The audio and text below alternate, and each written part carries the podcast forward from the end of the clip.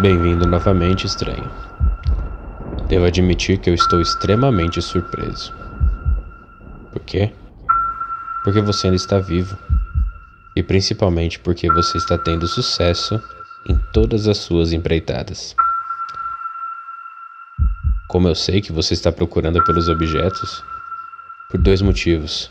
Primeiro, você voltou aqui após ter ouvido minha primeira história, isso significa que você procurou o primeiro portador, o encontrou e conseguiu o primeiro objeto.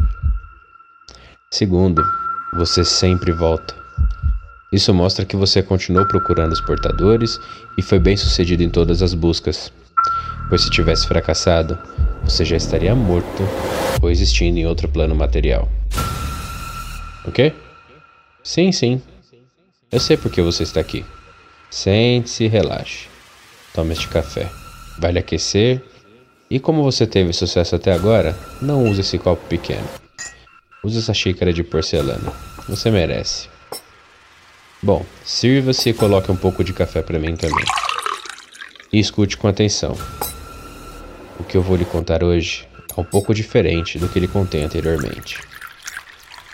Há muito tempo atrás, Antes mesmo dos europeus terem chegado à América, um Seeker iniciou uma jornada para conseguir o máximo de objetos possíveis. Ele não tinha más intenções, apenas era fascinado pelo poder dos objetos. E devo dizer que ele quase conseguiu. Como eu te disse, os 538 objetos não devem ser reunidos nunca, ou isso seria o fim de nossa realidade como a conhecemos. Esse Seeker conseguiu reunir 530 objetos um feito extraordinário. Porém, existe um segredo que pouquíssimos sabem. Nem mesmo todos os portadores conhecem, apenas aqueles mais antigos. Existe um objeto, o de número 539. Esse objeto tem o poder de impedir que qualquer Seeker consiga reunir todos os objetos sozinhos. Seu portador é conhecido como Guardião, ou também como Portador da Salvação. Ele é o único portador que não está preso em uma instituição mental ou casa de repouso. Ele é livre, pode fixar moradia, ter uma vida mundana, se apaixonar, ter família. Mas sempre está alerta a tudo. Ele sabe onde cada objeto se encontra e quem os possui. Ele é imortal, não tem necessidades biológicas como fome, sede ou sono.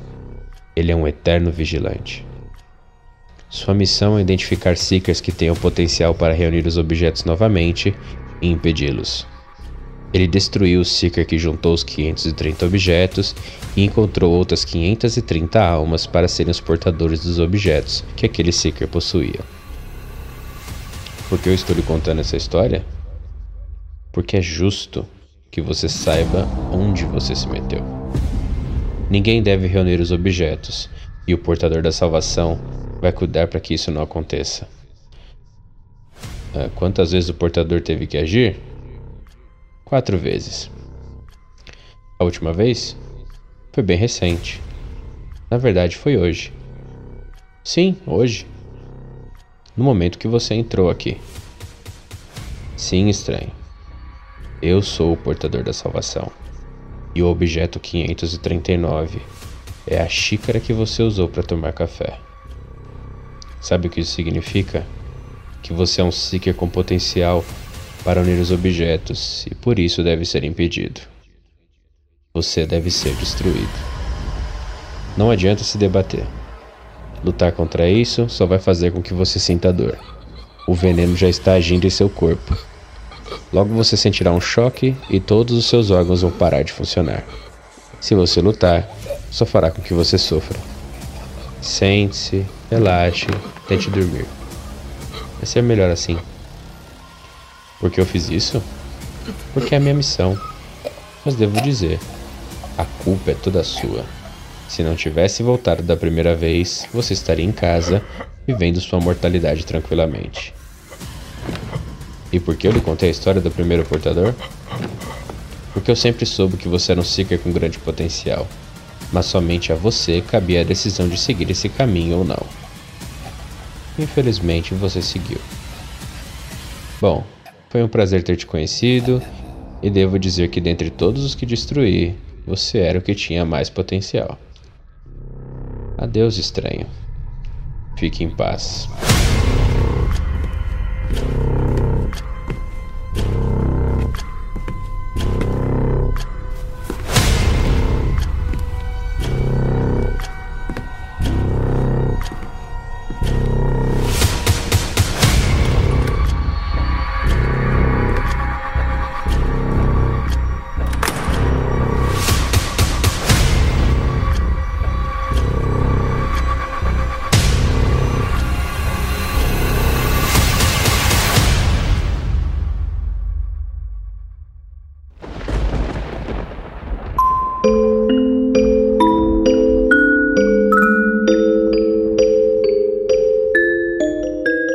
Os Portadores é uma série inspirada na creepypasta The Holders, narrada e produzida por mim, Thiago Souza, para o projeto Mistérios Narrados, hospedado no podcast Papo de Louco.